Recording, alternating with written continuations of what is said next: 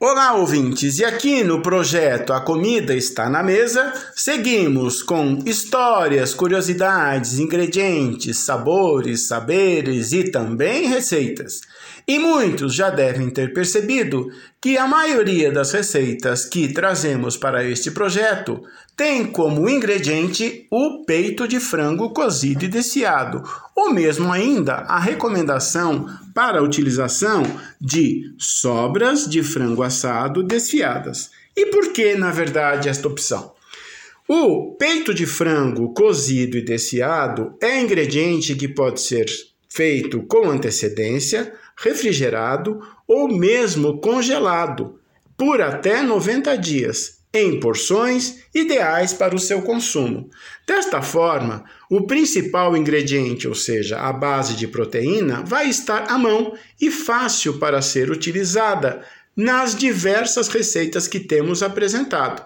Isso é uma opção para que se mantenha sempre, na verdade, uma refeição com base rica de proteína, aliada, na verdade, a muitos outros ingredientes que garantem, além do sabor, além da nutrição, aquele momento agradável da partilha da refeição. Sim, porque partilhar a refeição é o que nos identifica, que nos torna família, amigos e este momento, quer seja que aconteça no lar ou mesmo no intervalo do trabalho deve ser preservado e nunca negligenciado.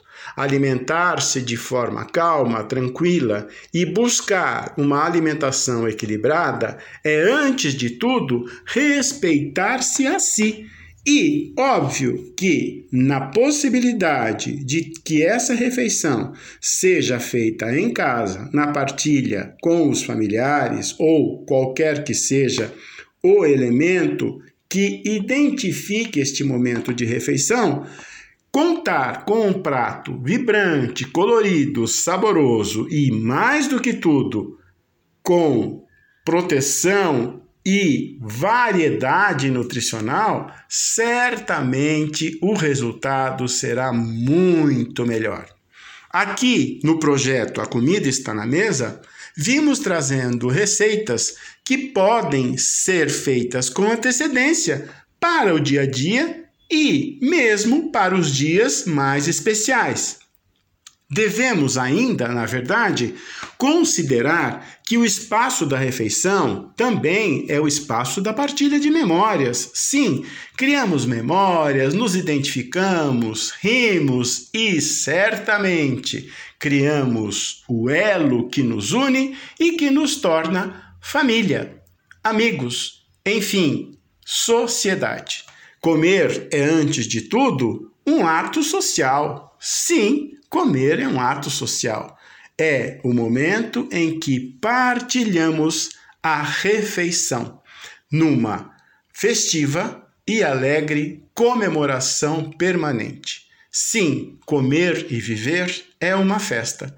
E aqui nos Sabores do Brasil, nós trazemos e partilhamos com vocês o máximo de sugestões possível para que vocês possam daí viver em plenitude o bom bocado da boa refeição, feita com carinha, com carinho e partilhada com o mesmo carinho.